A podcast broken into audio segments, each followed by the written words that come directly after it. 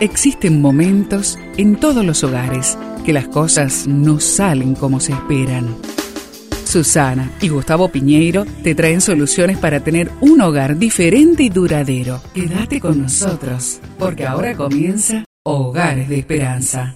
Ciertamente el bien y la misericordia me seguirán todos los días de mi vida, y en la casa del Señor moraré por días sin fin. Salmos 23, 6.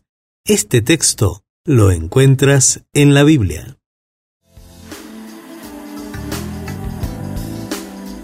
Vivimos en un mundo lleno de angustia, soledad y adversidad. En muchas ocasiones se trata de cosas que no podemos evitar.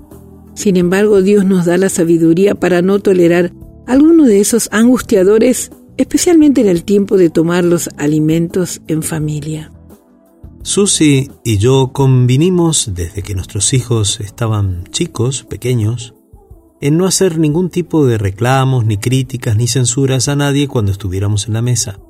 La razón para esta decisión fue la salud de la familia. ¿Cuántas veces en casa, por no tener cuidado de eso, la tranquilidad en la mesa se trastorna y algunos se levantan enojados sin poder terminar de comer?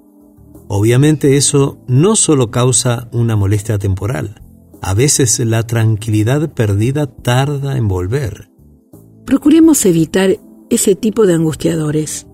En los casos en que no podamos, como es el hecho de padecer algún tipo de enfermedad, o una quiebra económica o cualquier otro asunto que nos causa angustia, sepamos que de eso se encarga el Señor.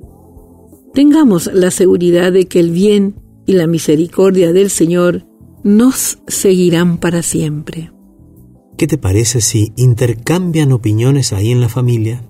Opiniones personales acerca de los posibles angustiadores que podrían quitar la paz, especialmente a la hora de la comida, y de cómo eso afecta el hogar. Te animo a evitar comer frente a los angustiadores. Vamos a orar.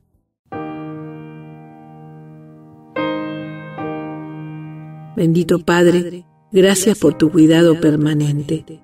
Ayúdanos a eliminar a los angustiadores que roban la paz, que roban la paz en nuestra familia. Y con aquellos que no podemos quitar, ayúdanos a confiar en que tú te encargarás de ello. Y te lo pedimos juntos en el nombre de Jesús. Amén. Esperamos que el tema de hoy, junto a Susana y Gustavo Piñeiro, haya traído la esperanza a tu vida. Si deseas ampliar este tema, seguí al Dr. Gustavo Piñeiro en Facebook y Twitter.